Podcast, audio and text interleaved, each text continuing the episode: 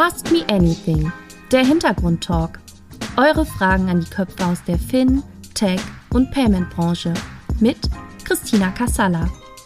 Herzlich willkommen in eine neue Ausgabe Ask Me Anything, dem Interviewformat von Payment and Banking. Heute habe ich mir einen Gast eingeladen, der sehr vielen aus der Branche schon sehr, sehr lange bekannt ist. Und zwar spreche ich heute mit Peter Großkopf, seines Zeichens Seriengründer und was ihn antreibt und woher er immer wieder die Ideen nimmt. Darüber reden wir in der nächsten Stunde. Und vor allen Dingen Kryptos werden sich oder Krypto-Fanboys werden sich jetzt freuen, dass wir sprechen, weil unlängst bist du ja mit Unstoppable und jetzt auch mit Ultimate äh, an den Markt gegangen. Wie es dazu gekommen ist, dazu, ja, werden wir sicherlich später noch kommen. Peter, erst einmal herzlichen Dank, dass du zugesagt hast. Ja, vielen Dank für die Einladung.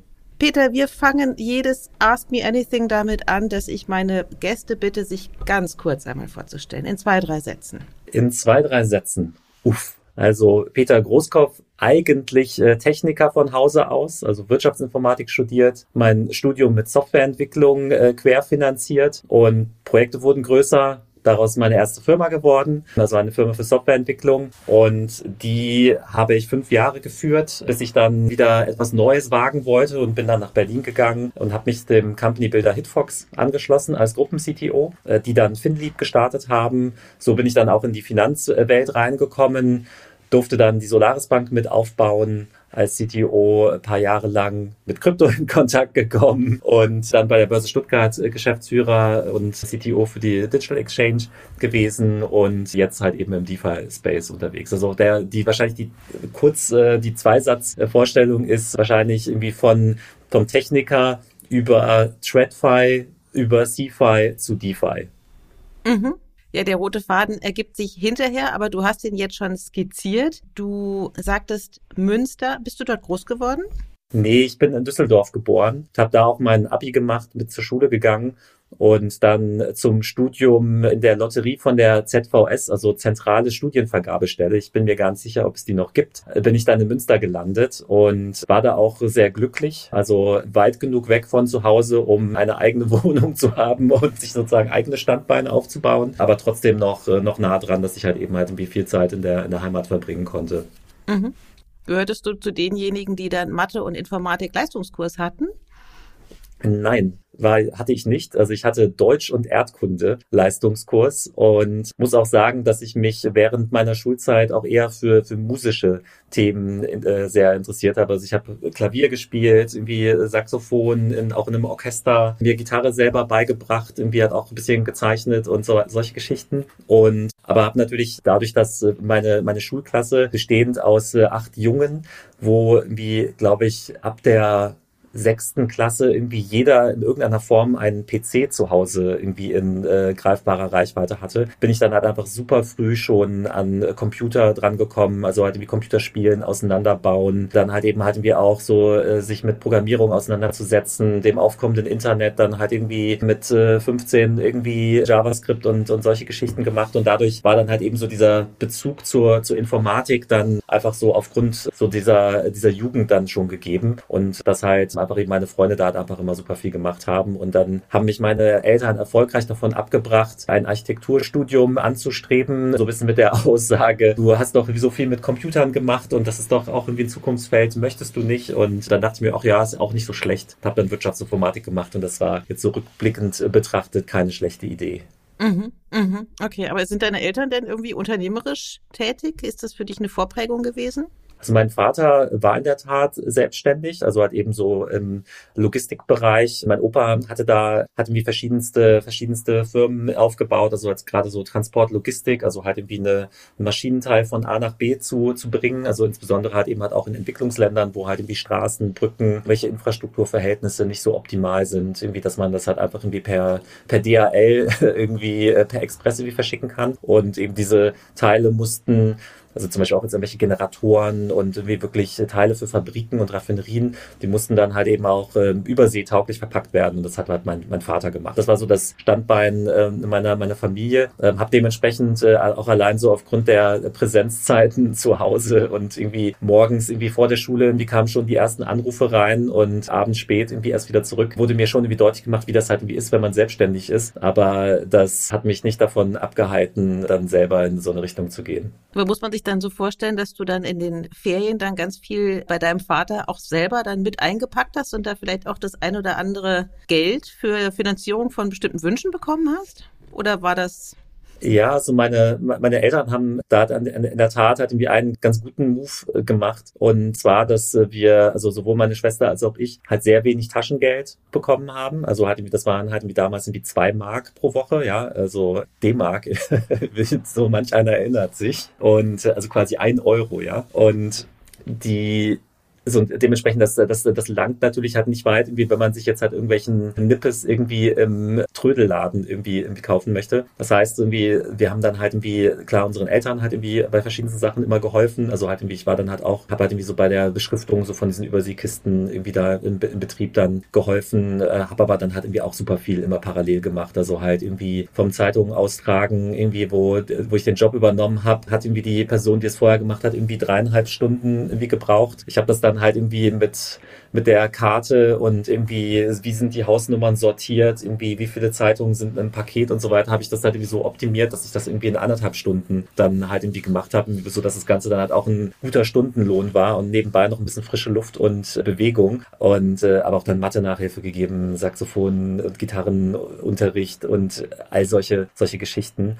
Und deswegen, also da bin ich, also das gehört halt auch sicherlich halt auch so zu den Aktivitäten, die wir jetzt halt auch mit unserem Kind ähm, halt auch in der Zukunft übernehmen werden. Also halt einfach so diesen Anreiz zu setzen, sich halt eben was dazu zu verdienen und da auch ein bisschen kreativ zu sein und halt irgendwie so die Möglichkeiten zu nutzen, weil das war wahrscheinlich halt eben halt auch so ein Nährboden dann halt eben für die, für die Selbstständigkeit, weil dann irgendwann habe ich dann halt programmiert irgendwie und dann wird man irgendwie gefragt, hey, kannst du nicht das und das machen? Und dann kommen so diese ersten Projekte rein und das war dann so dieser fließende Übergang dann eben halt auch Richtung Selbstständigkeit und eben so diese Firma für Softwareentwicklung. Ja, absolut. Ich hatte mich im letzten Abend mit dem Peter Robejek darüber unterhalten, dass er auch nach dem Abitur für ein Jahr nach Israel gegangen ist und dort in der Pflege gearbeitet hat. Und auch er sagte, wie wichtig das ist, einfach quasi auch mal ein bisschen abseitig Dinge auszuprobieren, ehe man dann tatsächlich seine, ja, nicht Bestimmung findet, aber doch einfach ein Gespür dafür bekommt, was es eben auch heißt, nicht unbedingt nur in der Digitalbranche zu arbeiten, sondern was, was es eben noch alles gibt. Und es dient natürlich auch dazu, um sich ja ein bisschen zu orientieren. Absolut. Und äh, bei mir ist es ja auch so gewesen, dass ich, ich habe ja 2000 Abi gemacht, also das, da ist man dann halt eben ja nicht sofort ins Studium gegangen, sondern äh, musste ja noch den Zivildienst beziehungsweise den Wehrdienst dann zwischenschieben. Und da muss ich auch sagen, dass das das Jahr hat auch echt gut getan. Ja, also mal davon abgesehen, dass man da natürlich dann halt irgendwie halt auch sich nochmal so ein schönes Einkommen parallel verdient hat, irgendwie wo man sich ein bisschen was auch ansparen konnte. Ich habe dann meine ganzen Nebenaktivitäten dann halt irgendwie noch gemacht, irgendwie so, dass das äh, wirklich ein ziemlich äh, ziemlich komfortabler Verdienst dann insgesamt gewesen ist. Und gleichzeitig lernen lernt man halt eben halt auch äh, fürs Leben, also wie das äh, dann halt auch irgendwann mal ist, wenn, wenn man alt ist und halt irgendwie auch so ein Verständnis zu entwickeln, halt irgendwie in, in der Familie, also als meine Oma dann Alzheimer hatte, dann äh, konnte ich damit halt eben halt irgendwie ganz anders umgehen, als das jetzt halt irgendwie der Fall ist, wenn man halt eben nicht solche, solche Erfahrungen gemacht hat. Und deswegen finde ich das eigentlich schade, dass so dieses Zivildienstjahr verloren gegangen ist. Also, weil, weil ich halt eben halt glaube, dass das halt irgendwie auch so manch einen, sag ich mal, highflyer Karrieremenschen halt irgendwie gar nicht so schlecht täte, da halt einfach mal solche Berührungspunkte zu haben. Jetzt hast du ja äh, gerade auch so in dem ganzen Crypto-Space ist ja doch vermutlich mit sehr, sehr jungen, vor allen Dingen Männern zu tun. Schaust du, also A, stimmt das? Und B, schaust du dann auch immer so ein bisschen auf deren Vita? Siehst du da irgendwie einen, einen, einen roten Faden zwischen denen, die tatsächlich einfach vorher doch nochmal was anderes gemacht haben und denen, die irgendwie quasi schon in dieser Welt leben?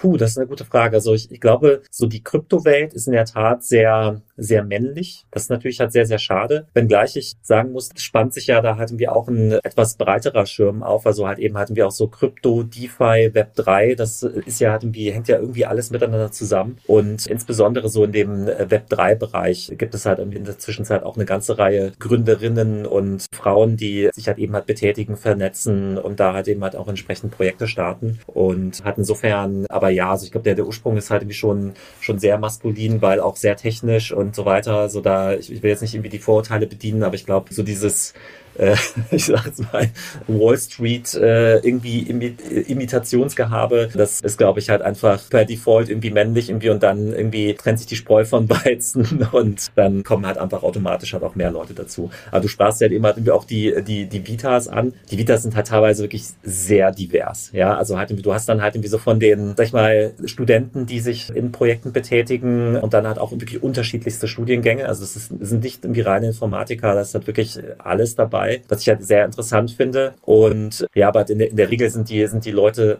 sehr jung und ähm, würde jetzt nicht unbedingt sagen, dass da sehr viel, sehr viel Berufserfahrung ähm, im Vorfeld existiert. Hm, du hast gesagt, es tummeln sich da nicht nur Informatiker. Hm, das ist ja insofern spannend, als das ist ja vielleicht ein bisschen zu beklagen ist, dass ja unsere Branche, also jetzt mal abseits vom Crypto-Space, äh, gerade wenn man jetzt so in die, die Payment- und Banking-Branche reinguckt, Fintech, es sind ja doch relativ ähnliche Charaktere, mm, alle eine super Ausbildung, viele von den Wirtschaftsuniversitäten. Ist das im, im Crypto-Space anders, weil du sagtest, da kommen auch eben andere Studienfächer? Also ist das, könnte quasi der Crypto-Space eine, ein Auffangbecken für sagen wir denn mal, für Geisteswissenschaftler sein? Das ist eine, eine sehr große Frage. Das stimmt. Außerdem waren es mehrere. Das hat mir mein Journalismuslehrer immer verboten. Immer nur eine Frage stellen. Okay, also ich glaube grundsätzlich, dass jeder wahrscheinlich eine eigene Geschichte hat, wie er oder sie zu Krypto gekommen ist. Ja, also vermutlich sind es halt sehr viele Leute, die irgendwie von der Möglichkeit, irgendwie das große Geld zu verdienen, irgendwie gehört haben und sich dann halt irgendwie interessieren und dann halt irgendwie, dadurch, dass die Entwicklung ja auch immer in so Wellen verläuft, irgendwie dann halt irgendwie dann auch immer ziemlich jäh yeah auf die Nase fliegen und dann halt eben halt überlegen, okay, was ist da halt eigentlich hinter und irgendwie was kann man damit halt überhaupt machen. Und deswegen bei mir ist es halt so gewesen, ich habe ja meine, meine Masterarbeit irgendwie 2007 über Social Network Portability geschrieben. Also hatte wieder so, da ging es grob gesagt darum, Data Portability in Social Networks herzustellen. Also halt, wenn man sich irgendwie zurückerinnert, da gab es ja irgendwie StudiVZ, LinkedIn, Facebook, so alle so in den frühen Anfängen. Und äh, man musste halt, wenn man wie neue Leute kennengelernt hat, die halt irgendwie immer überall manuell wieder hinzufügen. Ja, so hatten wir, man hatte dann mehrere Netzwerke irgendwie und die musste man dann halt irgendwie dann immer wieder pflegen. Und so in der Zeit sind dann halt eben halt auch so Standards wie OAuth, also halt irgendwie so diese Authentik, zum Beispiel wie sich halt irgendwie Mobiltelefone wie und Apps da drauf halt wie mit den entsprechenden Plattformen verbinden. Also hatten wir zum Beispiel so eine LinkedIn oder wie Xing App oder so. Und die, aber dann auch so OpenID halt irgendwie also ein Standard irgendwie für, für Logins. Und das kommt halt eben halt alles so aus der Zeit. Und da habe ich mir dann eben Gedanken gemacht, wie jetzt so eine dezentrale Plattform aussehen könnte, wo ich als Nutzer meine Daten selber verwalte und dann sozusagen halt auch owne, also besitze und äh, dann halt den Plattformen eben halt über die genannten Standards zur Verfügung stellen kann, äh, aber dann halt eben auch die Rechte entziehen kann, wenn ich jetzt nicht mehr möchte, dass irgendwie Facebook meine Daten nutzt. Und wenn man jetzt halt irgendwie so diese Grundlagen, die ich da irgendwie gelegt habe und äh, die ich da analysiert habe, wenn man die jetzt halt irgendwie weiterverfolgt, ich meine, inzwischen gibt es eine GDPR mit einem Recht auf Datenportabilität und jetzt eben so eine Technologie wie Blockchain und Wallets und, und Data Wallets, also wo ich ja auch wirklich die Möglichkeit habe, nicht nur irgendwie Dinge irgendwie sozusagen irgendwie ins Web zu, zu füttern, sondern halt eben halt irgendwie auch irgendwie meine kreativen Ergebnisse halt eben halt auch wirklich zu besitzen und zu vermarkten. Und deswegen, das finde ich halt, also so bin ich halt irgendwie da reingekommen und dann natürlich dann irgendwann zu Solaris Bank Zeit, klar, wenn man halt wie eine Bank aufbaut und irgendwie man sieht, dass Menschen ihre eigene Bank werden können, dann fragt man sich natürlich halt auch, huch, was ist da los? Irgendwie, jetzt will ich das verstehen. Und dann kam eben die erste Welle, wie gesagt, viele Leute sicherlich über die Preisentwicklungen, die Verdienstmöglichkeiten reingekommen, aber dann halt eben auch hängen geblieben, weil sie festgestellt haben, dass man mit Blockchain-Technologie halt einfach eine ganze Menge sinnvolle Dinge auch anstellen kann. Mhm. Ich habe über dich mehreres gelesen und zwar, also so Zuschreibungen. Das geht von Fintech-Veteran, könnte man ja so ein bisschen vermuten, gerade weil du ja relativ früh mit dabei warst und eben auch viele, glaube ich, viele so, so, so Meilensteine begleitet hast, wie das, die Gründung von der Solaris Bank oder dann warst du ja auch bei der Börse Stuttgart und hast da den, den Kryptozweig aufgebaut. Dann habe ich gelesen, ja, also natürlich Seriengründer oder was ich besonders toll fand, und da stand ich sogar daneben, als es über dich gesagt wurde, Mr. Defi in Deutschland. Was sagst du dazu? Puh, ja, also wahrscheinlich hatten wir alles einen Funken Wahrheit, ja. Ich sage ja immer, dass ich in meinem Leben immer mehr Ja gesagt habe als Nein. Und das führt dann in der Konsequenz dazu, dass man ständig halt irgendwie neue Dinge erlebt und irgendwie dann halt halt irgendwie auch irgendwie so dabei ist, wenn wenn irgendwas irgendwie Wichtiges passiert. So und deswegen ich hatte ja eingangs schon so meinen Werdegang halt überhaupt in die Finanzindustrie reingeschildert. Also das ist äh, halt kein bewusster Schritt von mir gewesen, so nach dem Motto, ich sehe da jetzt halt irgendwie meine persönliche Zukunft und deswegen will ich da jetzt halt irgendwie rein, sondern es hat sich halt einfach ergeben. Hatten wir, weil man halt einfach eben halt sich bestimmten Leuten hatten wir halt einfach irgendwie zusammengetan, hatten wir und dann kam das halt alles so und ein Stück weit steckt in mir natürlich dann halt immer noch so die, sag mal, Techie-DNA. Also Techies versuchen ja halt immer alles zu verstehen ja, bevor sie halt irgendwas machen. Also halt, wenn, also wahrscheinlich viele Zuhörer, die irgendwie mit Entwicklern zu tun haben, die sich immer so fragen, so, warum können die Jungs und Mädels sich da nicht halt einfach irgendwie hinsetzen oder einfach machen, was ich sage. Das kommt halt einfach immer daher, dass man halt wirklich versucht, die Requirements zu verstehen und halt, weil es halt oftmals halt auch einfach so ist, dass irgendwie, wenn sich sozusagen Techie und Nicht-Techie austauschen und irgendwie versuchen wirklich das, äh, das Problem im, im Kern zu verstehen, dann kommen halt auch andere Lösungen raus, die in der Regel ja halt auch schneller umzusetzen sind, irgendwie besser funktionieren und dann halt auch noch günstiger sind. So. Und das steckt eben halt in mir drin und halt wir, als wir mit, mit der Solaris angefangen haben, für mich halt auch das erste Mal überhaupt in der Bank zu arbeiten, das erste Mal mit, mit Regulatorik zu tun gehabt, dann wollte ich natürlich verstehen, wie das alles funktioniert und habe dann halt die ganzen Gesetze gelesen und habe mich mit den Compliance-Richtlinien auseinandergesetzt, der MRIS, BIT und so weiter und habe halt immer versucht, okay, was steht da eigentlich? Irgendwie, was heißt das eigentlich? Irgendwie, was, was und was bedeutet das für die Lösung, die wir entwickeln müssen? Und insofern glaube ich, dass ich halt irgendwie ein ganz anderes Grundverständnis irgendwie von der Finanzindustrie entwickelt habe, als das wahrscheinlich viele Leute haben, die seit 20 Jahren in einer, in einer Bank arbeiten, weil wahrscheinlich halt irgendwie alles noch viel mehr von der, von der Pike und auch immer so mit diesem Blick, hey, wir wollen mit der Solaris halt eine Tech-Company machen, also halt irgendwie, wie funktioniert Spotify, wie, wie wie muss eine Bank funktionieren und wie geht das jetzt halt irgendwie zusammen, ja? Und halt irgendwie, das war halt immer so, stand halt immer dahinter. Und einfach so dieses Beschäftigen mit neuen, also halt irgendwie, ob jetzt irgendwie neue Programmiersprachen, das zog sich halt irgendwie jetzt einfach so durch meine Studienzeit schon durch. Irgendwie, ich habe in den Semesterferien irgendwie immer mir drei, vier, fünf Bücher irgendwie besorgt, ähm, halt auch ob aus der Bibliothek oder irgendwie auch selber gekauft und habe mir die irgendwie reingezogen, halt irgendwie, weil ich mir dann irgendwie immer wieder neue Sachen beigebracht habe und ähm, so zieht sich das jetzt halt einfach eben dann jetzt halt auch irgendwie bis zum DeFi-Space dann durch, dass mich das einfach interessiert hat, ich mich da beschäftigt habe, was ist so die Opportunität, irgendwie was die Opportunity halt irgendwie auch jetzt irgendwie für irgendwie ein zukünftiges Finanzsystem und, äh, und dann dann natürlich halt irgendwie reingehe und versuche das umzusetzen. Aber wenn du sagst, dass du da in deiner Studienzeit schon immer die ganze Zeit da in deiner Studiewohnung gesessen hast, das klingt jetzt nicht so, als ob du die ganzen Partys in Münster mitgenommen hast.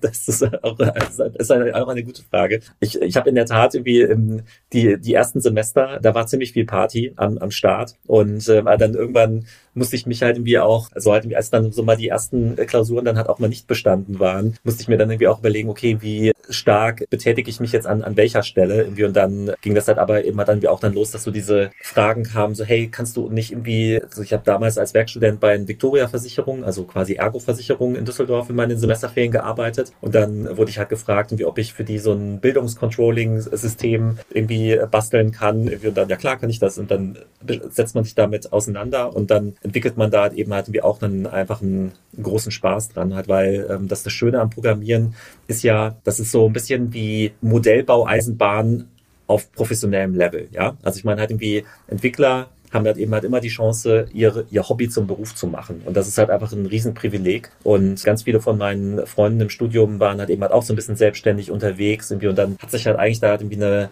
auch so eine kleine Community schon gebildet von Leuten, die sich so irgendwie auch gegenseitig so ein bisschen gepusht haben und so, hey cool, irgendwie kann ich irgendwie helfen und dann, dass man sich so, so gegenseitig dann halt eben dann halt irgendwie auch unterstützt hat und so war das dann für mich halt irgendwie ein fließender Übergang eben in die Selbstständigkeit und gleichzeitig ging es bei mir dann halt auch immer stark darum, also halt irgendwie Communities zu organisieren. Wir haben halt in Münster halt eben so die, sag ich mal, einzige Programmier-Meetup-Gruppe ins Leben gerufen, die es halt irgendwie auch in der Tat immer noch gibt, die weitergeführt wird irgendwie und da hat auch Startup-Events gemacht und uns irgendwie vernetzt. Ich habe irgendwie neue Studenten irgendwie der Wirtschaftsinformatik so als Mentor immer ins, ins Studium wie eingeführt und irgendwie da dann auch super viele Leute kennengelernt. Deswegen war für mich irgendwie so dieses Arbeiten und Privat und Hobby halt irgendwie immer schon vermischt, weil ich irgendwie so durch das, was ich getan habe, dann eigentlich immer die Leute getroffen habe, irgendwie, mit denen ich halt irgendwie auch abends irgendwie ein, Bier trinken könnte. Und, und das ist bis heute so, dass ich halt irgendwie einfach nicht mehr so den großen Bedarf habe, irgendwie abends irgendwie um die Häuser zu ziehen, weil ich halt einfach diese ganzen Leute, die ich schätze irgendwie und von denen ich irgendwie viel lerne und ähm, halt irgendwie einfach auch, sich mal die jede Minute einfach eine Bereicherung ist, halt einfach permanent um mich herum habe. Mhm. Ich möchte nochmal auf das Mr. Defi zurückkommen. Du bist ja gerade in Sachen Aufklärung sehr aktiv. Man könnte fast sagen, dass du Lobbyist bist oder zuckst du bei der Bezeichnung Lobbyist zusammen? Also Lobbyist ist natürlich ein Begriff, der sehr negativ belastet ist.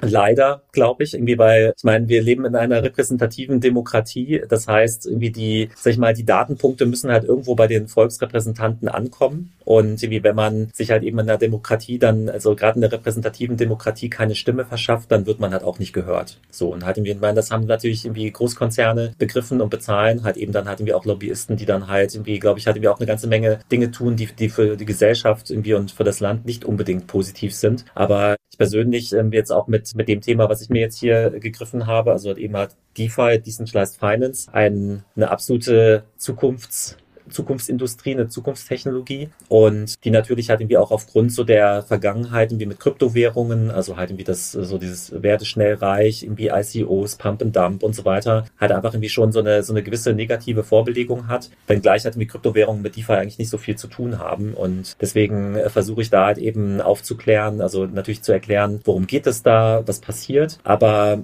auch so eine, sag ich mal, realistische Brille einzunehmen. Also halt irgendwie, ich versuche dann halt eben halt auch mit Politikern, Journalisten und irgendwie verschiedensten Stakeholdern in der Gesellschaft halt eben zu, zu diskutieren, mir irgendwie auch anzuhören, was, ähm, was so deren Meinung ist irgendwie und was deren Kritik ist und versuche dann halt eben halt auch so diese Kritik aufzunehmen, in bessere Lösungen umzusetzen, aber dann gleichzeitig aber natürlich dann halt eben dann so die Industrie dann halt auch weiterzubringen, weil ich glaube, bei, bei DeFi, dadurch, dass halt die Teams sehr global sind und teilweise ja auch sich so als die die Nachfahren von Satoshi Nakamoto führen, fühlen, also äh, quasi so ein bisschen so Staat und also Staatlichkeit und ähm, so das System so ein bisschen, so ein bisschen bis bisschen mehr anzweifeln. So zu denen, zu dieser Kategorie gehöre ich halt eben halt überhaupt nicht und möchte halt deswegen halt mich halt auch so zwischen den Welten positionieren. Also ich kommuniziere Richtung Politik, aber ich kommuniziere eben auch Richtung Community und versuche so diese Mythen und Unsinnhaftigkeiten halt einfach eben halt irgendwie in, in jede Richtung halt zu adressieren, so dass wir halt ja in der Zukunft dann halt ein, ja, halt irgendwie zu einem Punkt mit DeFi kommen, wie das es halt irgendwie wirklich für jeden in der Gesellschaft akzeptabel ist und uns dann halt irgendwie auch tatsächlich voranbringt.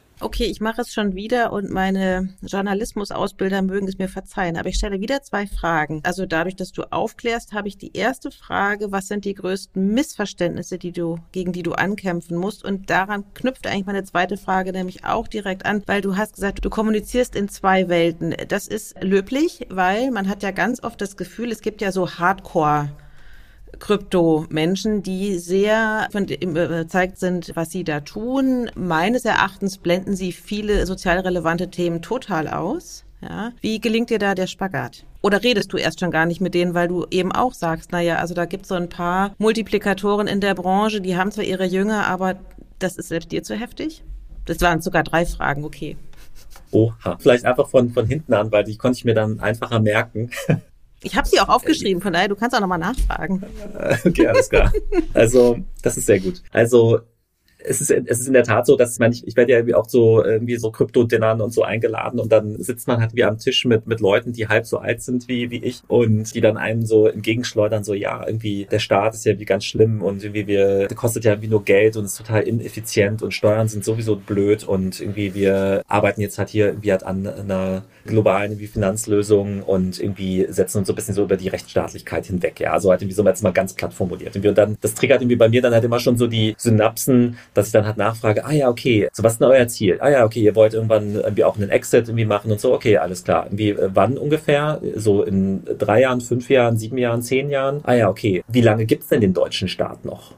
So halt frage ich die dann halt immer. Und dann kommt meistens so eine Antwort irgendwie, wo sozusagen den deutschen Staat länger gibt, als sie ihren Exit-Horizont haben, ja, wo sie dann halt wieder langsam verstehen, so okay, ich muss halt ja eigentlich, wenn ich jetzt ein Projekt mache, also ob ich das jetzt eine Firma nenne oder ob es jetzt eine DAO ist, ist ja vollkommen egal, aber ich muss ja irgendwo als als Unternehmer halt immer meine ganzen Nebenbedingungen halt auch irgendwie im Blick behalten, wie was halt irgendwie politisch passiert, was natürlich technisch passiert, was im Markt passiert, aber was auch irgendwie gesellschaftlich passiert irgendwie und was hat jetzt gerade, wenn es irgendwie um Finanzdienstleistungen Dienstleistungen geht oder wie Finanzinstrumente, dann natürlich halt auch was in der Regulator Regulatorik passiert. So und halt irgendwie, da sind halt einfach irgendwie sehr, sehr viele Leute halt sehr blauäugig irgendwie und ignorieren halt bestimmte Themen weg und das halte ich halt persönlich halt eben aus verschiedensten Gründen für kritisch, weil ich natürlich halt eben, also ich, ich liebe Innovation und ich hoffe natürlich, dass halt eben jeder, der Innovation betreibt oder der was Tolles erfindet, dass der damit auch Erfolg oder die damit erfolgreich ist. Und ich sehe halt eben die Gefahr, wenn man halt eben so, sagen wir mal, die Realität irgendwie komplett wegblendet, dass man damit dann halt auch fürchterlich auf die Fresse fallen kann. Also weil, äh, wenn ich jetzt eine DAO mache, dann bin ich in Deutschland halt eigentlich eine GBR. Das heißt, ich hafte persönlich und so juristische Personen sind halt einfach eine super Möglichkeit gewesen, halt aus der Vergangenheit auch einfach irgendwie um Unternehmertum zu beschützen. Ja, so hatten wir vor irgendwie bestimmten Liabilities und äh, oder wie vielmehr so auch irgendwie ihnen zu helfen, irgendwie um halt irgendwie bestimmte bestimmte Verantwortung dann halt eben halt irgendwie auch zu verkörpern und und deswegen da glaube ich ist halt einfach eben halt wichtig, dass man mit den Leuten spricht und wir und dann halt eben ähm, ich meine ich bin wie gesagt irgendwie älter als die und habe ein paar mehr graue Haare von daher so habe ich immer habe ich auch wirklich das Gefühl, dass viele so dieser Hinweise und irgendwie Denkanstöße dann halt auch auf fruchtbaren Boden fallen. Ist das so, ja? Empfindest du sie nicht manchmal auch als sehr unbelehrbar? Und ich meine, jetzt sagst du ja, DeFi hat jetzt nichts unbedingt mit, mit Kryptowährungen zu tun, aber der Bitcoin ist ja für viele das Allheilmittel allen, allen Übels. Ja, also da würde ich vielleicht irgendwie gleich nochmal noch mal draufgehen, sozusagen hatten wir bei der, bei der, bei der ersten Frage, also halt eben, was so die, was so die Mythen sind. Und aber ich glaube halt irgendwie so dieses, so allein diese Frage, also mit diesen Nebenbedingungen, also halt irgendwie, ich, ich habe jetzt irgendwie, ein, äh, ich, ich strebe irgendwie ein bestimmtes Unternehmen an. Wenn ich jetzt irgendwie bisher gedacht habe, wie ich äh, tue das irgendwie im, im rechtsfreien Raum und ich bin irgendwie unangreifbar, irgendwie dann ist das halt einfach falsch. Irgendwie. Und die, die Leute realisieren dann halt auch immer, okay, ja, ich ich bin halt dann eine GBR und halt irgendwie, und wenn ich nicht irgendwie anonym bin und halt irgendwas wirklich irgendwie kaputt mache oder halt irgendwie Vermögen von, von Menschen irgendwie kaputt mache, dann werde ich dafür halt auch in sozusagen der echten Welt, in unserem Rechtssystem, was sich über die letzten paar hundert Jahre entwickelt hat, dann halt auch irgendwie zur Rechenschaft gezogen und halten wir. Und das, glaube ich, irgendwie wird manchen Leuten dann halt auch bewusst und wir gehen dann halt mit ihren Projekten auch ein bisschen anders um. Mhm. Wie lange hältst du solche Gespräche durch? Ach, irgendwie, das ist also dadurch, dass halt irgendwie so durch diese drei, vier Fragen am Anfang. Ja, wie lange gibt's den deutschen Staat noch und so weiter. Irgendwie, da ist das Eis immer so schnell gebrochen. Also das, das dauert wirklich keine zehn Minuten, bis man äh, da halt irgendwie auf einem Level angekommen ist, wo man auch wirklich echt diskutieren kann. Irgendwie, und da gehen dann halt dann auch immer dann die, die Fragen dann in meine Richtung los, was sich sehr gut mit der ersten Frage matcht. Also was auch meine Aktivitäten so im, im Bereich äh, Regulatory sind irgendwie und hat jetzt irgendwie auch bei dieser Aufklärungsmission. Und für mich ist erstmal so ein ganz wichtiges Narrativ, dass halt, also Bitcoin wurde ja nicht irgendwie erfunden, halt irgendwie, um halt ein spekulatives, äh, goldähnliches irgendwie Asset irgendwie in die Welt zu bringen, sondern eigentlich ja erstmal als ein Payment-System, ja. Peer-to-Peer, nicht durch irgendwie eine zentrale Instanz quasi gemonitort und betrieben, sondern halt einfach eben Peer-to-Peer und ähm, halt irgendwie durch eine Gruppe von Menschen weltweit, die sich untereinander nicht kennen. So, das, das war also das ursprüngliche, das ursprüngliche Ziel. Und man hat die Blockchain als Technologie dafür gewählt und irgendwie Bitcoin Blockchain war so einfach das erste Projekt, was halt gezeigt hat, dass so dieses Blockchain-Konzept Konzept in der Realität auch tatsächlich funktionieren kann. So.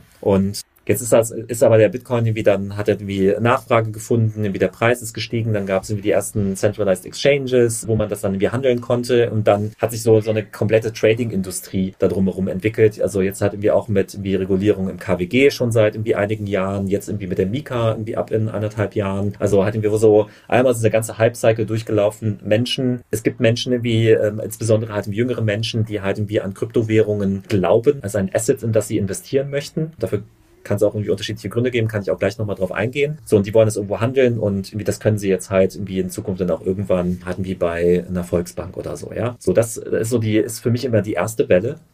Und aber wie gesagt, also Kryptowährungen wurden nicht dafür erfunden, halt jetzt irgendwie ein spekulatives Asset irgendwie zu kreieren, sondern halt einfach irgendwie, um es tatsächlich zu nutzen, irgendwie für Transaktionen, beziehungsweise auch um Anwendungen zu entwickeln, halt mit Smart Contracts. Und, ähm, und da sehe ich jetzt halt eben DeFi als, als zweite Welle in diesem, in diesem Kryptobereich, wo es jetzt eben weniger darum geht, welche Assets zu kreieren, sondern Finanzdienstleistungen zu entwickeln. Also halt irgendwie quasi so wie das, was ich halt irgendwie bei einer Bank machen kann. Also, dass ich irgendwie ein Konto habe, wo ich irgendwie ein paar Zinsen verdienen kann, wo ich halt irgendwie staken kann. Also das heißt, dabei mithelfe, dass die Transaktionen auf der Blockchain verarbeitet werden und äh, ich dann halt dafür eine Belohnung bekomme, dass ich irgendwie mir Geld leihen kann, dass ich Geld verleihen kann, wie dass ich ähm, auf einem dezentralen Handelsplatz handeln kann und so weiter. Und das sind für mich halt einfach schon mal zwei komplett unterschiedliche Paar Schuhe. Also halt irgendwie digitale Assets versus digitale Dienstleistung. Und wenn man sich jetzt halt irgendwie anschaut, und ich meine, ich, ich hatte es ja eingangs gesagt, so ich habe ja diese Historie von TradFi über CFI nach, nach DeFi. Wenn man sich jetzt eben halt anschaut, wie unser Finanzsystem aufgebaut ist, irgendwie, wie sich das entwickelt hat, wie digital das ist, wenn man dann halt irgendwie auf Finanzszene irgendwie liest, irgendwie wie reibungsvoll irgendwie die Target-2-Umstellung halt irgendwie ähm, funktioniert, dass halt eigentlich so Realtime-Transaktionen heutzutage noch nicht irgendwie der Standardfall sind, halt irgendwie, wenn Menschen das machen. Oder wenn sie es machen, dann kostet es sogar noch extra. Das ist halt, also für mich gibt es halt einfach super viele Indikatoren, die halt einfach auch mir zeigen, dass halt unser Finanzsystem zwar funktioniert,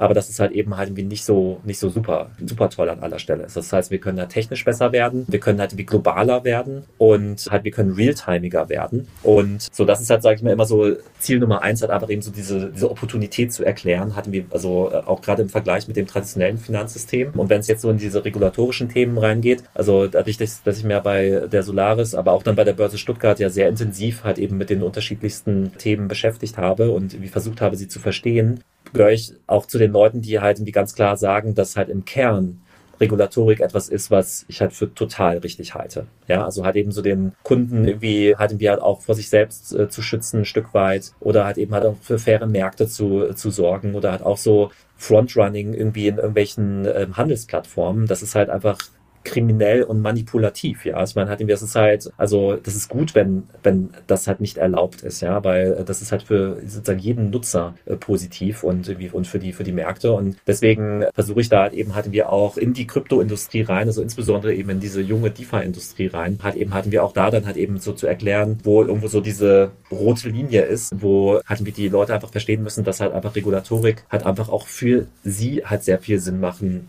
wird, weil dadurch natürlich dann halt eben halt auch der, der Markt geöffnet wird und halt auch so eine gewisse Legitimierung bekommt und die Menschen dem Ganzen dann halt noch mehr vertrauen, ja, also und deswegen, ja, ich will jetzt irgendwie, rede schon wieder zu lange, aber da können wir natürlich halt irgendwie gerne noch mal weiter reindrillen.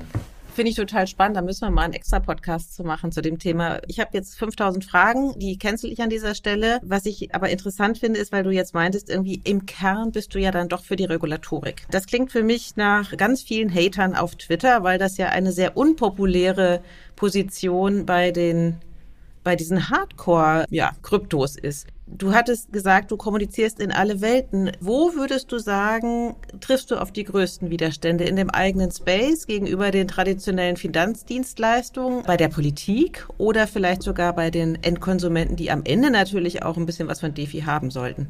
Also ich glaube, von den von den Aussagen, die ich mache, treffe ich auf gar nicht so viel Widerstand. Hatten wir bei, da eben hatten wir auch Versuche, eigentlich wirklich so diesen diesen Kompromiss oder hat eigentlich so diesen oder Kompromiss hört sich immer so negativ an, also halt den größten gemeinsamen Nenner zu finden. Hatten wir bei, also zum Beispiel eine so eine Aussage, die ich halt immer tätige, ist, wenn man sich halt irgendwie Bankenregulatorik anschaut, das basiert ja auch sehr stark darauf, dass halt bestimmte Prozesse äh, definiert sind irgendwie und die müssen dann natürlich halt auch eingehalten werden und dann habe ich halt wie meine Marktseite, meine Marktfolgeseite und dann halt wie Controls auf die Prozesse, Controls auf die Controls, Vier-Augen-Prinzip, irgendwie Auditierung irgendwie durch die Wirtschaftsprüfer irgendwie am Jahresende und so weiter. Und das ist ja eigentlich alles so, wir versuchen halt wie eine Finanzdienstleistung so zu strukturieren, und so viele Controls und Überprüfungspunkte und irgendwie Audits und so weiter einzubauen, dass wir halt irgendwie versuchen halt, also sicherzustellen, dass es tatsächlich so passiert, wie es definiert ist irgendwie und wie es irgendwie gewünscht ist, irgendwie für Märkte, Kunden und so weiter. Aber äh, dann sehen wir dann halt immer wieder irgendwie mit auch irgendwie Wirecard und, und Co., dass wenn da halt irgendwie der Mensch am Werk ist, und der Mensch ist halt leider kreativ. Und wenn der Mensch kreative, kriminelle Energie hat, dann wird er irgendwie einen Weg finden, halt irgendwie mit Überseestrukturen und irgendwelchen verschachtelten Firmen und, und, und, Bestechung, keine Ahnung, die komplette Klaviatur, versucht er dem dann halt sozusagen seine kriminelle Intention irgendwie durchzubringen und versucht halt eben dann halt auch nicht aufzufliegen. So und hatten wir uns bei Wirecard, irgendwie hat das ja jahrelang sehr gut funktioniert. Und die Reaktion ist dann halt immer wieder mehr Regeln. Und ähm, hatten wir eine so eine so eine balancierte Aussage, die ich halt irgendwie treffe, die halt, wie gesagt, hat in allen Welten dann ähm, hatten wir auch irgendwie zu viel Verständnis führt. Das hat, dass ich halt sage, dass wir halt eben in der Zukunft nicht mehr Regeln brauchen, sondern mehr Automatisierung.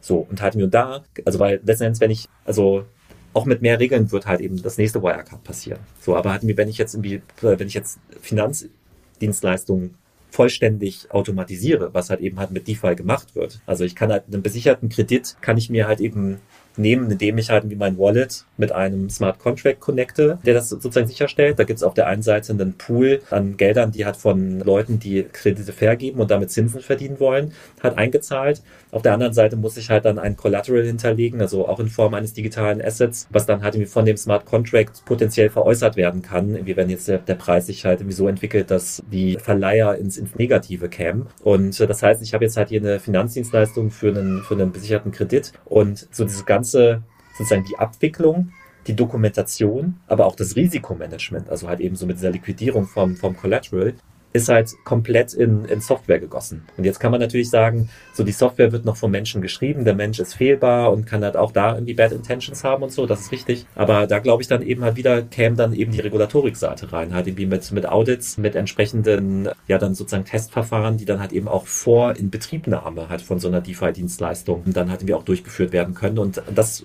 ist für mich in meinen Augen eigentlich schon so eine, so eine Sicht, wo halt eigentlich beide Seiten, also sowohl die Regulatorik-Seite als auch sag ich mal, die Industrieseite eigentlich genau das bekommen, was sie wollen. Und hatten wir, wo wir letzten Endes, dann halt eben hatten wir auch so eine Finanzdienstleistung auf einer komplett neuen Infrastruktur, global. Ja, die Blockchain ist halt ein globales Kernbankensystem, zugangsfrei. Also halt irgendwie, egal ob ich jetzt irgendwie aus Südafrika komme oder aus Japan und standardisiert. Ja, also hatten wir, wir haben halt, sag ich mal, hatten wir jetzt eine eine deutsche Bankenplattform irgendwie in Japan irgendwie zum Laufen zu bringen, ist halt einfach nicht einfach so möglich, weil die Prozesse anders sind, weil die Vorgaben andere sind. Und ich glaube, wir haben jetzt halt einfach die, die Chance, wenn wir jetzt irgendwie DeFi wirklich richtig verstehen wenn wir versuchen, so diesen gemeinsamen äh, sozusagen Nenner irgendwie zu finden, halt eben halt auch, sag ich mal, mit den Zielen der, der Regulatorik, dann haben wir jetzt halt hier die Chance, einfach ein globales Finanzsystem aufzubauen, was natürlich dann halt auch deutliche Economies of Scale haben kann, weil ja halt eben sich halt irgendwie auch die Menschen und die, die Dienstleister dann halt eben halt auch eine Infrastruktur teilen. Und das kann natürlich dann halt auch am Ende, ähm, macht sich nur schneller, günstiger, sondern halt eben halt irgendwie auch energieeffizienter und damit halt auch äh, sicherlich dann klimafreundlicher. Du hast einen Skandal genannt. Wir können kein AMA führen, ohne über die FTX-Pleite zu sprechen. Du hast Wirecard erwähnt. Lass uns das kurz machen. Ansonsten kriege ich, glaube ich, Haue, wie ich Peter Großkopf nicht fragen kann, wie er die FTX-Pleite sozusagen ja beurteilt. Ist das für dich Vollkatastrophe für die Branche und wirft uns das um Jahre zurück? Oder ist das die Chance für eine ohnehin argwöhnisch beobachtete ähm, ja, Fan-Space? Mhm. Für mich ist das in der Tat halt auch eher wieder Beweis wie dafür, dass wir, dass wir auf dem, auf dem richtigen Weg sind. Weniger halt wie als dass ich jetzt halt wie denke, das ist jetzt sozusagen das Weltuntergangsszenario, weil de facto und deswegen ist mir halt irgendwie auch, sag ich mal, in, in jeder Kommunikation, die ich mache, eben so diese Unterscheidung zwischen CFI, also Centralized Finance und, und DeFi, also Decentralized Finance so wichtig. Hat weil, und halt auch, wenn man das jetzt halt wie mappt auf diese zwei Phasen so in dieser Krypto, ähm, Kryptoentwicklung, halt mir, weil das eine sind halt eben sozusagen die erste Phase, diese Trading-Industrie, diese äh, zentralisierten Exchanges, die funktionieren halt eben halt irgendwie auch sehr bankähnlich. Also das heißt, der Nutzer legt sich halt ein Konto an, ähm, KYC sich und zahlt Geld ein und diese, die Bitcoin oder die, also was auch immer Kryptowährungen, die ich erwerbe, die werden dann halt eben durch die Plattform verwahrt. So, das heißt, also ich habe halt irgendwie ganz klassisch, wie auch im Banking auch, halt ein Vertrauensverhältnis zwischen eben dem Dienstleister und, und mir. Und so, wie kann ich dem vertrauen? Also ich könnte natürlich halt irgendwie versuchen, irgendwie den irgendwie technisch irgendwie zu kontrollieren. Das kann ich, darf ich natürlich nicht. Oder ich brauche halt irgendwie Regulatorik, die halt eben dann halt bestimmte Standards setzt. Und ich meine, mit dem, was halt Deutschland irgendwie oder BaFin hat mich schon sehr früh gemacht hat, also Finanz, also oder Bitcoin hat als Finanzinstrument einzustufen, damit im KWG halt irgendwie auch zu verheimaten, eine Kryptoverwahrlizenz halt irgendwie live zu bringen und jetzt natürlich bei der, jetzt sozusagen so in der Verlängerung mit der Mika, jetzt halt eigentlich Standards äh, auch europäischer Ebene zu setzen, wie so diese zentralisiert angebotenen Kryptodienstleistungen funktionieren. Und DeFi ist halt eben halt was anderes, weil da läuft halt alles on-chain, da habe ich halt keine klassischen Dienstleister, die Dinge für mich tun und vor allem geht ja halt alles von meinem eigenen Wallet aus, also halt eben, wo ich den Private Key habe irgendwie und wo nur ich mit sozusagen einer digitalen Signatur entscheiden kann, was mit meinen Beständen passiert. So, und halt irgendwie und FTX ist natürlich jetzt in diese sozusagen erste Schiene irgendwie einzuordnen, also Centralized Exchange in Übersee so praktisch unreguliert, also halt irgendwie auch relativ undurchschaubar, hatten wir mit den verschiedenen Gesellschaften, also Hauptgesellschaft in Bahamas, dann gibt es eine US-Entity und so weiter. Und was da halt einfach passiert, ist halt sehr traurig halt irgendwie für die, für die Menschen, aber da hat sich halt einfach eben der Betreiber oder halt eben halt irgendwie insbesondere halt eben der CEO halt irgendwie an keine Regeln gehalten und hat halt eben das Geld der, der Kunden, hat an seinen eigenen Hedgefonds irgendwie weiter, weiter verliehen und so weiter, irgendwie um halt verschiedene Finanzlücken zu, ähm, zu schließen. Und das ist natürlich halt kein, kein Gebaren, was A, langfristig skaliert, beziehungsweise muss man natürlich dem auch sagen, dass es natürlich auch kriminelles Verhalten ist und wo derjenige halt eben dann halt auch seine, seine Konsequenzen für, für sehen wird. Und wenn ich halt irgendwie sage, das, was jetzt mit FTX passiert, das ist halt eher so ein bisschen wie Titanic rammt den Eisberg. Also die Konsequenz war für die Schifffahrtsindustrie, dass die Schifffahrtsindustrie sicherer geworden ist wie für die Menschen. Das heißt, man kann jetzt halt eben halt sagen, mit so einer Mika und vielleicht halt eben halt irgendwie auch einem Export wie der, der Mika, also halt irgendwie auch außerhalb von Europa, kann man natürlich jetzt halt eben halt sicherstellen, sicherstellen, dass es halt eben halt Standards gibt, die halt Menschen weltweit vor, vor solchen Ereignissen schützen können. Und es gibt halt eben diesen alternativen Weg, dass natürlich, und was halt auch jetzt aktuell viele Leute machen, dass sie halt eben ihre Bestände von den zentralisierten Exchanges abziehen und auf Non-Custodial Wallets eben rüberziehen, weil sie da halt eben dann halt natürlich aufpassen müssen, dass sie ihren Key nicht selber verlieren. Ja, das ist natürlich immer das, äh, das größte Risiko. Aber wenn man zumindest so diese technische Kompetenz selber hat irgendwie und weiß, wie ein Passwortmanager funktioniert und so weiter, dann ist das natürlich halt ein sehr probates Mittel, um halt einfach auch sein, sein Guthaben halt wirklich zu schützen und dann halt eben auch sicherzustellen, dass es nicht veruntreut werden kann. Mhm. Also quasi FTX als Präzedenzfall für so darf es nicht passieren. Äh, sorry, wenn äh, noch ein, noch ein Punkt, weil ich irgendwie so in der in diesen Vorstatements sprach ich halt eben halt auch von der von der Technisierung und ich meine jetzt nochmal ganz hart auf den Punkt gebracht, ist halt FTX auch ein Beispiel dafür, dass man halt Menschen nicht vertrauen kann irgendwie und deswegen braucht man dann halt Prozesse, die dokumentiert sind, die überprüft werden und die halt vielleicht auch eine gewisse Verankerung dann halt auch in der Regulatorik haben und insofern FTX ist halt eine Dienstleistung Dienstleistung gewesen, die von Menschen, anderen Menschen erbracht wurde. Jetzt haben wir die Erbringer halt fehlgeleitete Interessen gehabt irgendwie und haben halt irgendwie die Gelder veruntreut. Ja, also das würde halt irgendwie mit einer, mit einer Maschine, die richtig instruiert ist irgendwie und irgendwie wo sichergestellt wurde, dass halt eben die, die Instruktionen, der, der Code richtig ist, halt eben nicht so einfach passieren. Mhm. Du hast eine hohe Technikgläubigkeit, ne? Tja, aber ich meine, also. Wie viele Küchenmaschinen besitzt du? wie viele Küchenmaschinen? Irgendwie eigentlich gar nicht, äh, gar nicht so viele. Wir, wir haben äh, also du, du kannst mich fragen, was die sinnloseste Küchenmaschine ist. Das wäre die nächste Frage gewesen. Die sinnloseste Küchenmaschine. Das ist immer eine super spannende Frage, über die man stundenlang reden kann mit anderen Leuten bei einem netten Dinner. Wir, wir haben einen Airfryer. Was ist das? Das ist so eine Fritteuse, aber mit Heißluft. Also die hat irgendwie äh, mit, mit Heißluft frittiert und nicht mit, mit Fett. Das äh, hört sich in der Theorie halt irgendwie super, super toll an, aber dummerweise isst man wenig Frittiertes. Kommt dann halt wie einmal im Quartal zum Einsatz irgendwie und ist halt super irgendwie, um Pommes irgendwie zu Hause irgendwie selber zu machen. Aber halt irgendwie, das ist wirklich der einzige Anwendungsfall hier. Klingt so ein bisschen nach, wenn man irgendwie gesund, ungesundes essen möchte, dann nimmt man diesen, wie heißt der, Dry Fryer? Airfryer, also halt irgendwie einfach mit Luft also da ist so Luftzirkulation, das ist ja quasi wie so ein Umluftbackofen in klein irgendwie und irgendwie viel heißer und komprimierter und dann kaufst du dir die Pommes irgendwie, schmeißt die da irgendwie zehn Minuten rein irgendwie und die werden super knackig irgendwie und halt irgendwie aber ohne, dass du da halt irgendwelches Fett benutzen musst. Aber das klingt doch super. Auf jeden Fall. Aber hatten wir so, ich betreibe das Ding, dann hatten wir auch immer auf dem Balkon, ja, weil. Riechen tut's trotzdem. Ja, ja, natürlich. Also hatten wir das, die, die Abluft, die muss ja dann irgendwo raus, ja. Und hatten wir, das heißt, so die Wand irgendwie, äh, wo das in der Küche steht, irgendwie kannst du nach zehnmal Verwendung, dann hatten wir auch komplett feuchtigkeitsisoliert. Mhm. Okay, also du wirst kein Markenbotschafter für dieses Gerät offensichtlich. Ja, also, also wie gesagt, es ist, äh, es ist halt ein, äh, ein lustiges Gimmick, ähm, aber steht halt die meiste Zeit irgendwie oben auf dem Schrank und wartet auf den nächsten Einsatz. So ein bisschen wie beim Raclette-Gerät, ne? Ist irgendwie total nice to have, aber man macht es einmal im Jahr. Genau. Ja, also, sowas haben wir zum Beispiel nicht. So ein Raclette-Gerät? Nee.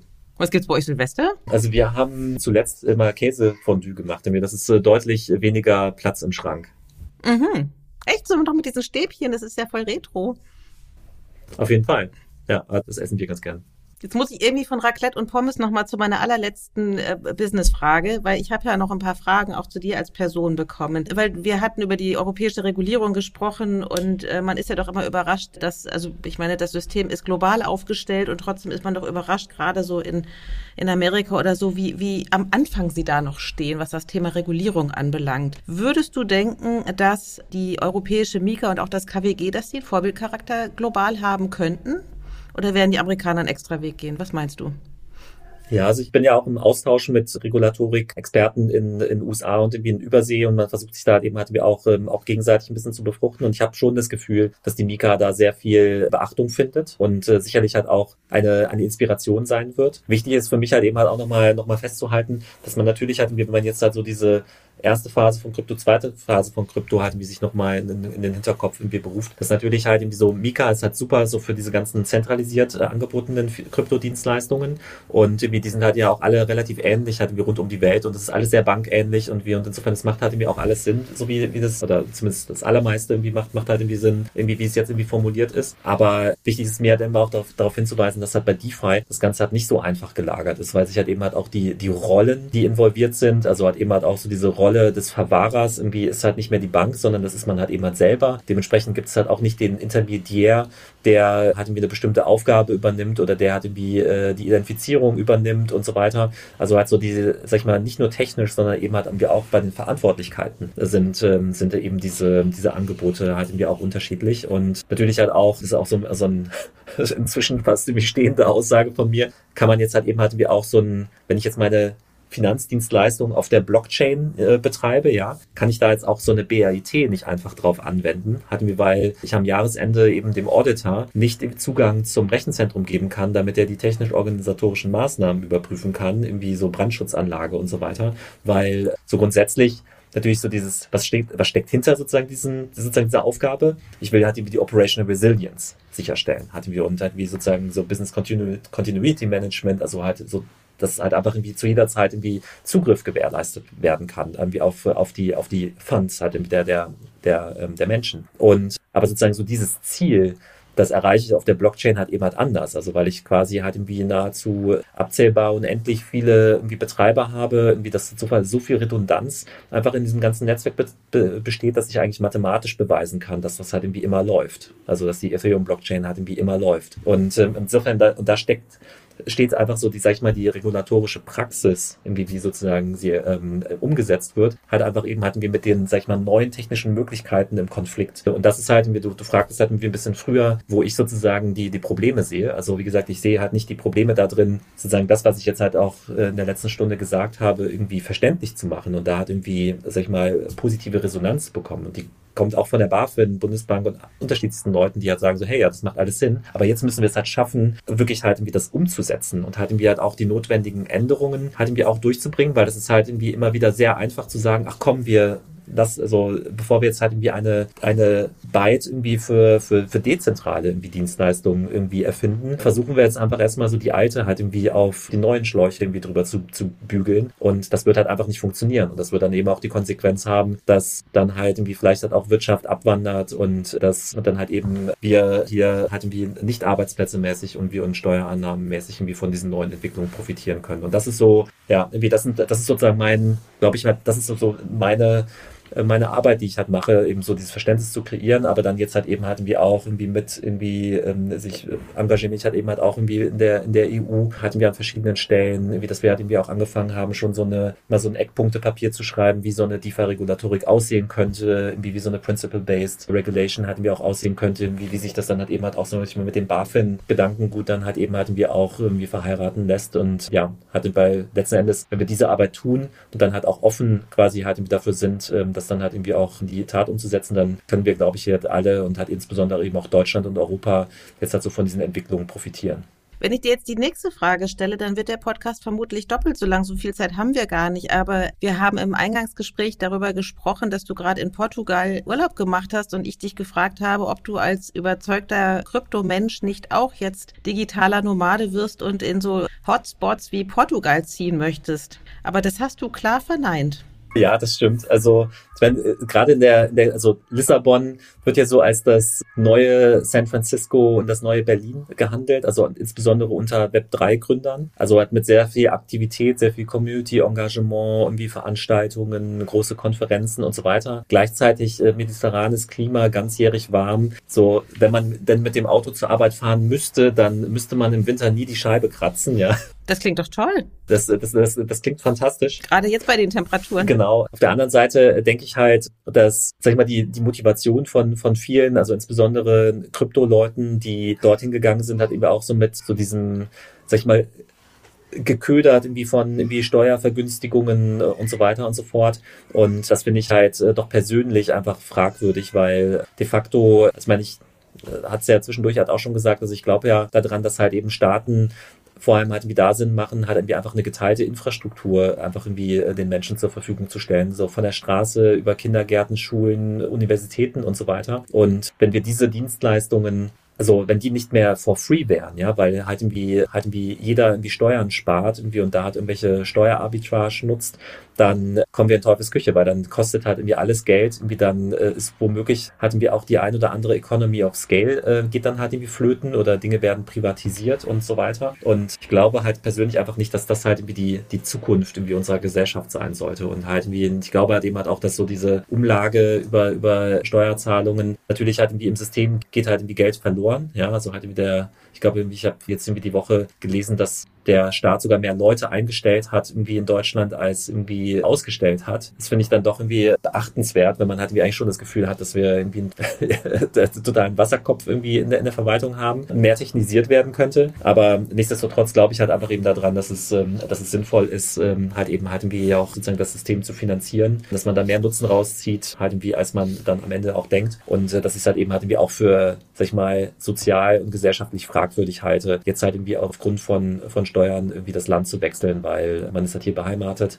Und vermutlich jetzt hatten wir auch alle Leute, die jetzt in der Tech-Industrie oder auch in der Finanzindustrie arbeiten, vermutlich jetzt hatten wir auch nicht so am Hungertuch nagen, dass sie halt irgendwie jeden Euro optimieren müssten merke schon, das ist der nächste Sprengstoff für das nächste Krypto-Dinner, wenn du dann wieder so einen Jungspund neben dir sitzen hast, der das ganz anders sieht als du. In Portugal, ich muss jetzt irgendwie die Überleitung finden, in Portugal ist es so warm, dass du deine Mütze nie abnehmen äh, müsstest. Äh, nein, genau, du müsstest sie nie aufsetzen, so rum. Ich habe noch nie so viele Fragen bekommen von der Community, die sich auf ein Kleidungsstück bezogen.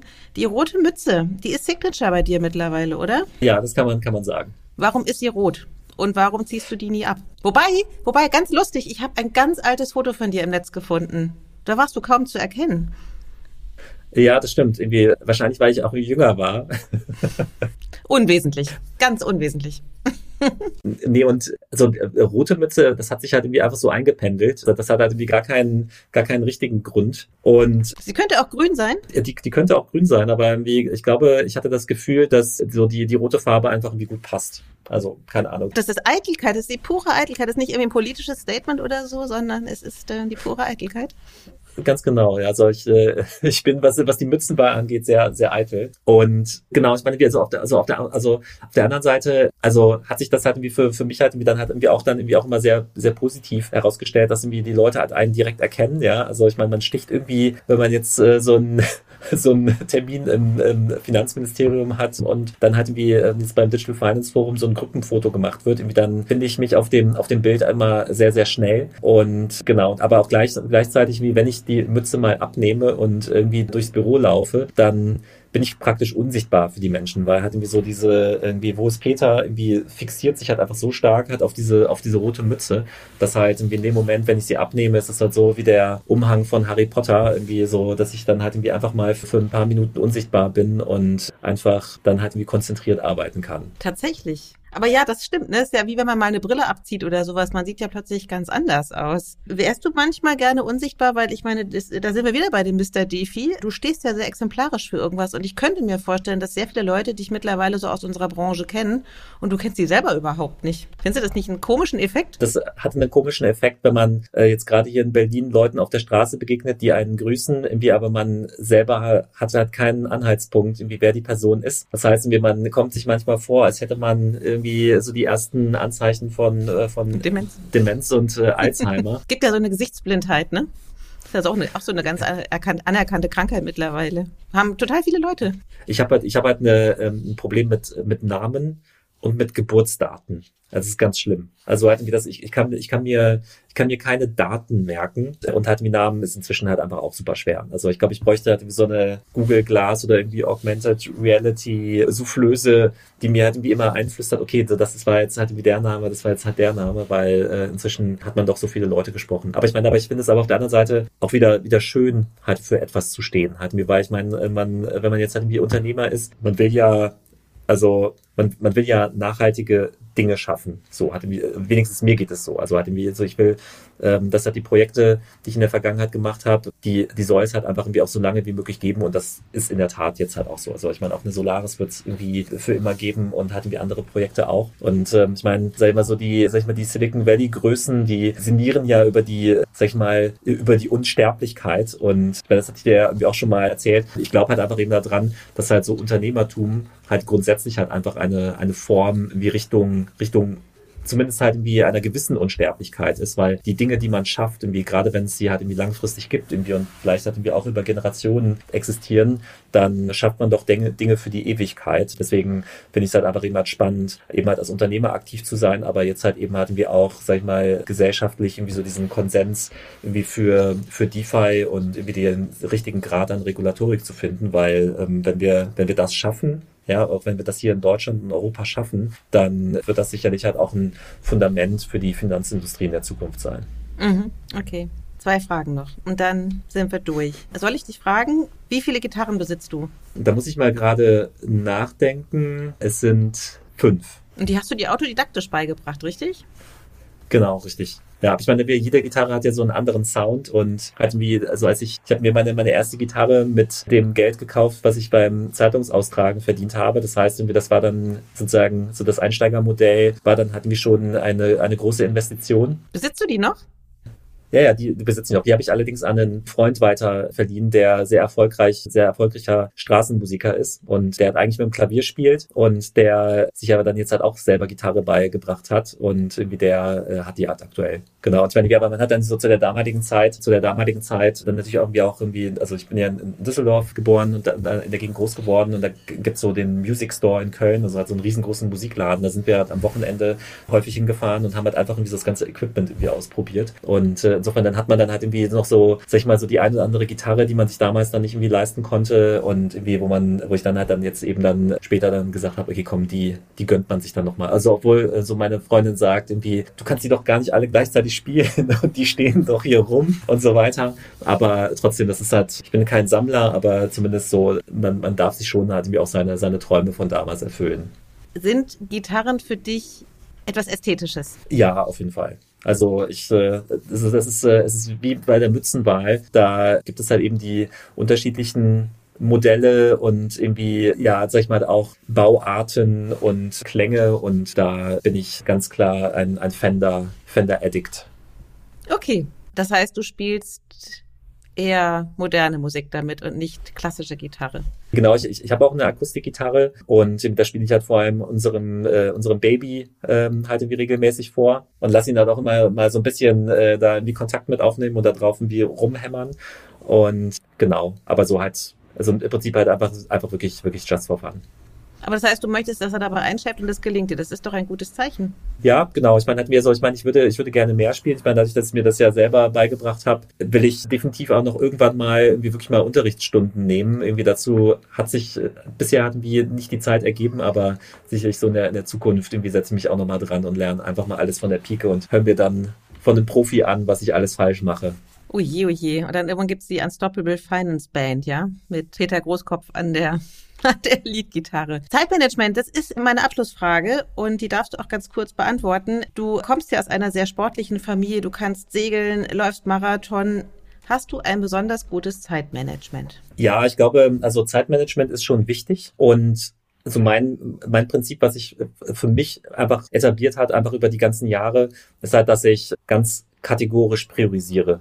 Und also das, das hat halt einfach dann auch den, den Impact und sehr, sehr viele Leute, die mit mir irgendwie enger äh, zusammenarbeiten oder halt irgendwie, die mich irgendwie lange kennen, die wissen, dass es halt dann einfach mal passieren kann, dass halt, dass es irgendwie zwei Wochen dauert, bis irgendwie eine Antwort auf eine, auf eine Mail kommt irgendwie und das kommt halt einfach dann auch immer daher, dass ich halt einfach wirklich sehr stark nach Prio dann halt eben halt auch vorgehe, irgendwie was ist wichtig, was hat irgendwie Abhängigkeiten, wo kann ich halt irgendwelche Impediments irgendwie meinem äh, Team aus dem Weg räumen und so weiter. Und da achte ich halt einfach sehr, sehr stark drauf, aber ich versuche dann eben halt auch, dass so in den Organisationen halt wie möglichst wenig Reibung dann halt eben halt wie kommt. Und das, und da greift dann sozusagen nochmal das zweite Prinzip, dass ich halt eben sehr, sehr, sehr viel delegiere. Also ich, ähm, ich habe halt in meiner ersten Gründung festgestellt, dass, also wo ich halt eben halt auch selber noch sozusagen Softwareentwicklung gemacht habe und dann halt irgendwie auch noch irgendwie Kunden akquiriert und irgendwie Personal und so weiter, dass dann halt irgendwann die Zeit nicht mehr ausreicht irgendwie und dann sich das Team einfach auch nicht mehr auf einen verlassen kann.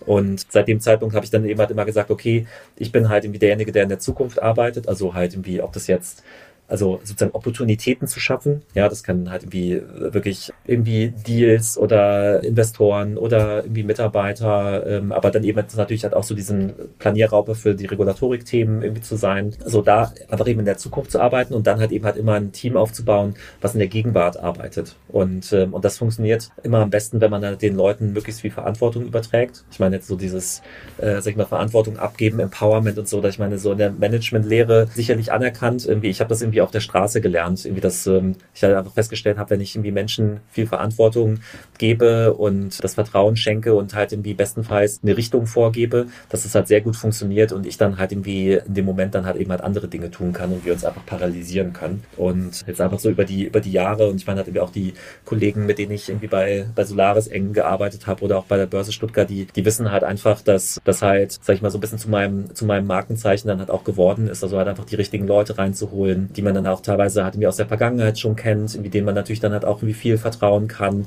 und dann viel, also viel Verantwortung übergeben kann und dann halt einfach eben so diese, diese, die Organisation so aufzusetzen, dass halt einfach es immer sozusagen die Leute gibt, die in der Gegenwart den, den Hut aufhaben und, und da dann halt eben sich zu 100 Prozent fokussieren können und ich dann halt eben halt mit, äh, als auch meinen Geschäftsführer und Gründerkollegen zum Beispiel jetzt bei, bei der Unstoppable, äh, jetzt halt auch bei, bei unserem Produkt Ultimate dann halt eben halt wie schaue, dass wir halt in der Zukunft arbeiten und irgendwie die, den Weg bereiten und halt irgendwie die Mitarbeiter dann halt in der Gegenwart eben die Umsetzung machen können. Mhm. Aber ich nehme an, Prio hat gerade nicht das Segeln, Prio hat auch gerade nicht der Marathon, sondern Prio hat auch gerade dein ganz kleiner Sohn, der ist sieben, acht Monate alt, oder? Den haben wir jetzt immer im Hintergrund gehört. Du hattest gesagt, dass du jetzt Kinderdienst hast. Genau, der, der, der Kinderdienst geht gleich los. Genau, er ist, er ist inzwischen zehn Monate alt. Und genau, ich meine, das ist, das ist in der Tat nochmal, ich sprach ja vorhin von, von, den, von den Nebenbedingungen. Ja, ich meine, hat das, das Leben hat auch irgendwie eines Individuums hat halt irgendwie Nebenbedingungen. Und ähm, so mit, mit einem Baby ähm, halt irgendwie als zusätzlichem Familienmitglied, was dazu kommt, ähm, kommen natürlich halt nochmal eine ganze Menge Nebenbedingungen dazu. Insofern hat's, war es für mich halt in der Tat auch eine Herausforderung, dann jetzt halt so irgendwie laufen gehen, natürlich dann halt irgendwie auch die ganzen sozusagen neuartigen Probleme, die man zu lösen hat, irgendwie, wo man, also ich meine, das, das äh, Kind kennt ja nur eine, so wie gesagt, ich bin ja, also, du hast du selber schon festgestellt, ich bin Techniker. Ähm, das Kind hat halt einfach eine generische Fehlermeldung, ja. Also das ist halt so ein bisschen so wie 500 Application Error, ja. Mehr irgendwie erfährt man halt erstmal nicht. Und dann muss man ja selber feststellen, okay, hat es Hunger ne, und, und so weiter. So, das heißt, man geht dann halt irgendwie auf, ähm, auf Fehlersuche. Und ähm, insofern in der Anfangsphase natürlich halt irgendwie unfassbar viel gelernt, aber auch un unfassbar gewachsen. Also ich, äh, ich muss euch sagen, das, das, äh, das Beste, was wir, äh, was wir gemacht haben, ja, also es ist wirklich, ist wirklich super. Und, und natürlich hatten wir auch wieder, ja, also wenn man also, also ein bisschen so sein, sein Leben halt irgendwie halt auch irgendwie so gestaltet hat, wie man, was ich man will mal gegründet haben, man will mal einen Marathon gelaufen haben, man will mal irgendwie an einem Buch mitgeschrieben haben und so weiter, dann ist jetzt quasi jetzt halt eben mit dem Kind, der Familie und sozusagen diesen ganzen Nebenbedingungen natürlich halt eben auch der Gründeralltag nochmal deutlich anders als, ähm, als das vorher der Fall gewesen ist. Aber ich glaube, wir kriegen das, wir kriegen das sehr gut hin und dank konsequenten Homeoffice und ähm, halt einfach, dass man sich die Zeit sehr flexibel eintragen kann, äh, einteilen kann und dadurch, dass wir halt einfach ein super starkes Team äh, bei, bei Unstoppable jetzt in den letzten, äh, in den letzten anderthalb Jahren aufgebaut haben, die halt auch super viel Verantwortung übernehmen. Dadurch habe ich selber nicht diesen dass ich jetzt irgendwie heute bis irgendwie 15 Uhr irgendwas ganz wichtig ist, irgendwie zu, äh, zu erledigen habe, weil einfach die Arbeit verteilt sich irgendwie und dadurch kann ich halt jetzt auch irgendwie mit dem, mit dem Baby und irgendwie Laufen und Co. Ähm, halt einfach die Dinge halt irgendwie einfach viel besser planen. Mhm. Und es ist ja gerade das Schöne auch an einem, an einem Baby, dass es eben auch mal nichts Technisches ist, sondern eine wunderbare Balance eben auch ist oder sowieso auch an Kindern, dass sie einen dann doch extrem erden, weil ihre Bedürfnisse wirklich eins zu eins ja. sofort ja, mhm. bei uns und man hat natürlich sich halt irgendwie auch so jetzt gerade in der, in der, in der Mitarbeiterführung ja schon irgendwie, sag ich mal, eine gewisse Empathie halt irgendwie erarbeitet und wie Menschen zu lesen und, äh, und irgendwie so die Reaktionen irgendwie zu deuten. Und dann, ich, ich habe das Gefühl, dass ich da jetzt einfach auch nochmal super viel dazu lerne. Also halt so diese, die Körpersprache des Babys bei der, bei der Fehleranalyse. Also das, ich glaube, das, das wird dann halt auch langfristig nochmal einen Einfluss irgendwie auch äh, darauf haben, wie, wie ich halt irgendwie mit, mit Mitarbeitern umgehe. Absolut. Ich finde, Kinder verändern am Ende, und das klingt so abgedroschen, aber sie verändern den Blick auf die Welt und auf das Arbeitsleben. Also das ist am Ende eine große Bereicherung, auch wenn es einfach mal Hölle anstrengend ist, oder? Auf jeden Fall. Gut, gar nicht anstrengend fand ich die letzte Stunde mit dir, Peter. Wir sind durch mit dem Interview. Es hat mir wahnsinnig viel Spaß gemacht. Ich habe es dir schon mal gesagt, an dir lerne ich endlich mal, wie Defi und Cefi funktioniert. Deswegen bist du wahrscheinlich einfach ein guter Botschafter dieses Themas und darüber sprachen wir. Mit wem du alles redest, wen du überzeugst, über wen du schmunzelst, aber auch über die rote Mütze. Ich freue mich sehr. Herzlichen Dank, Peter. Danke, hat viel Spaß gemacht.